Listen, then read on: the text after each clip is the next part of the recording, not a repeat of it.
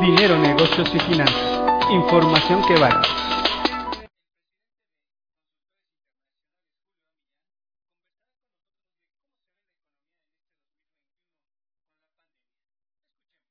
muchas gracias, muchas gracias por la invitación, encantados de poder participar. Y efectivamente el 2000, este, el 2021, este, en este, en este esquema de pandemia que no acaba de terminarse, que no, que no, que no la logramos controlar ni en México ni en el mundo, pero particularmente en México, este, eh, pues aparte de la, de la, ah, de la falta de vacunas. Ah, se mezclan yo diría que tres elementos. Primero, un elemento que tiene que ver con la necesidad de la gente por salir, sea porque sea porque efectivamente lo necesita a nivel de su trabajo o sea porque ya está este, de alguna manera eh, eh, totalmente harto y, quiere y, quiere salir pero sin duda estamos mostrando como población una falta de responsabilidad y de, y civismo. Por el otro, el hecho de que, de que la vacuna no llega, de que seguimos con ciertos conflictos en términos de la producción mundial y creo que estamos vacunas este, y no y simplemente no llegan. El Plan Nacional de Vacunación no está funcionando porque no existen las vacunas y efectivamente pues, entre tanto no obtengamos vacunación también va a ser difícil bajar los niveles de contagio. Y la tercera porque la política la política está incidiendo en todo este proceso y al final del día, a nuestro parecer, este, pues obviamente está limitando de alguna manera el flujo de todo este proceso de vacunación y de reactivación económica, por supuesto. En esta parte de la reactivación económica, desde hace semana y media, si no mal recuerdo, la Secretaría de Economía, Tatiana Cloutier, hablaba ya de empezar a hablar de empresas seguras y no de actividades esenciales, lo cual todavía no, no llega a una conclusión. ¿Qué tanto ayudaría esto?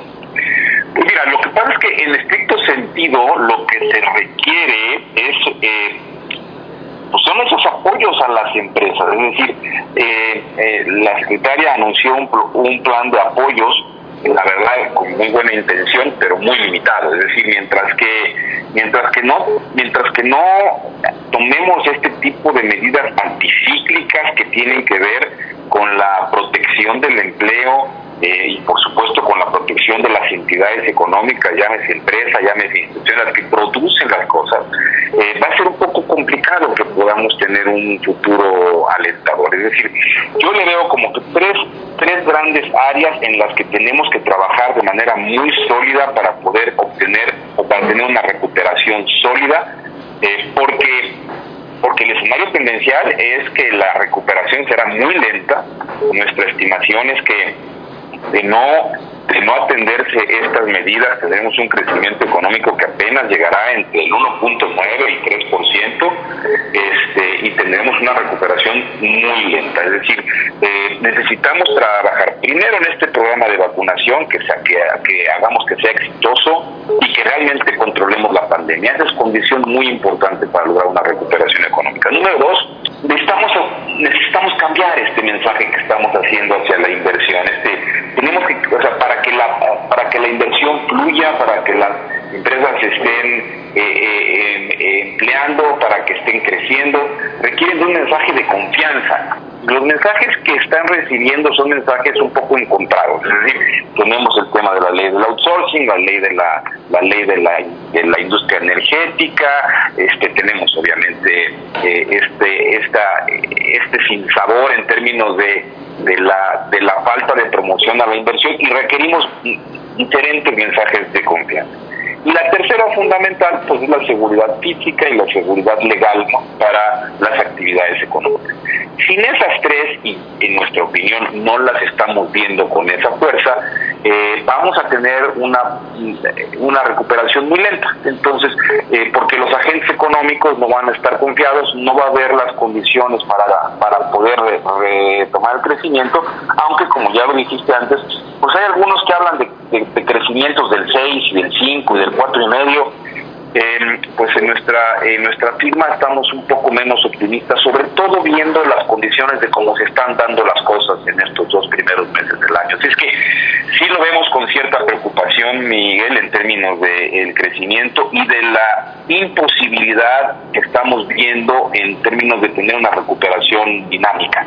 Ah, eh, finalmente, por estos tres motivos, claro. Ok, finalmente, Julio, en la parte de se habla de la crisis del empleo. También ya ves que el año pasado en, se perdieron más de 600 mil empleos registrados en el IMSS y se habla de que hay más de 3 millones de, personas que están esperando tener una oportunidad laboral, ya sea en el mercado formal e informal.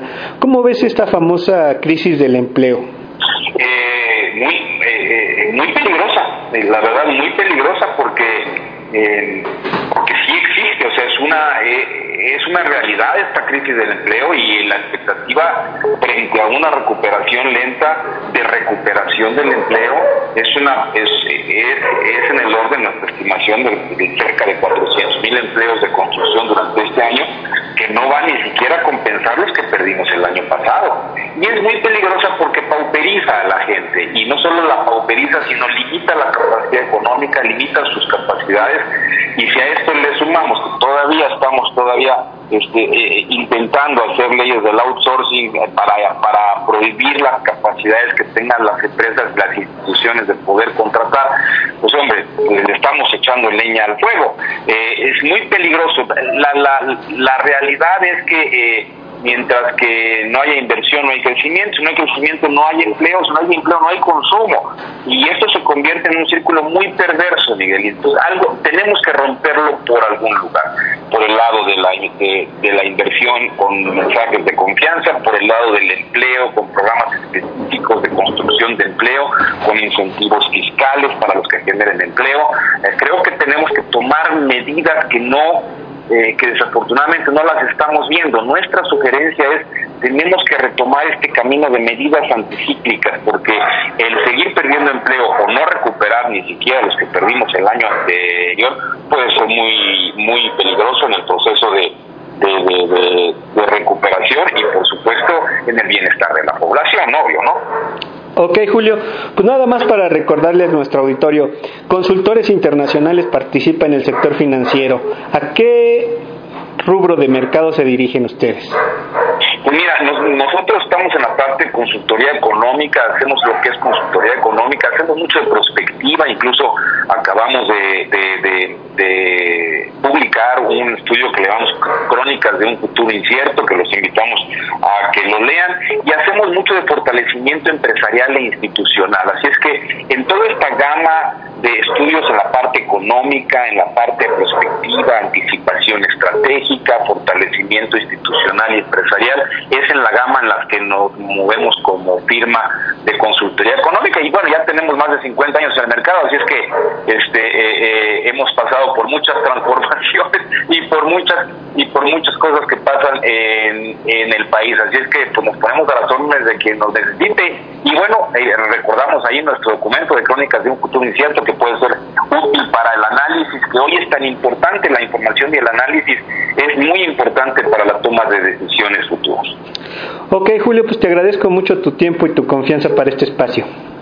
Al contrario, Miguel, muchísimas gracias y gracias a, los, a las personas que nos escuchan.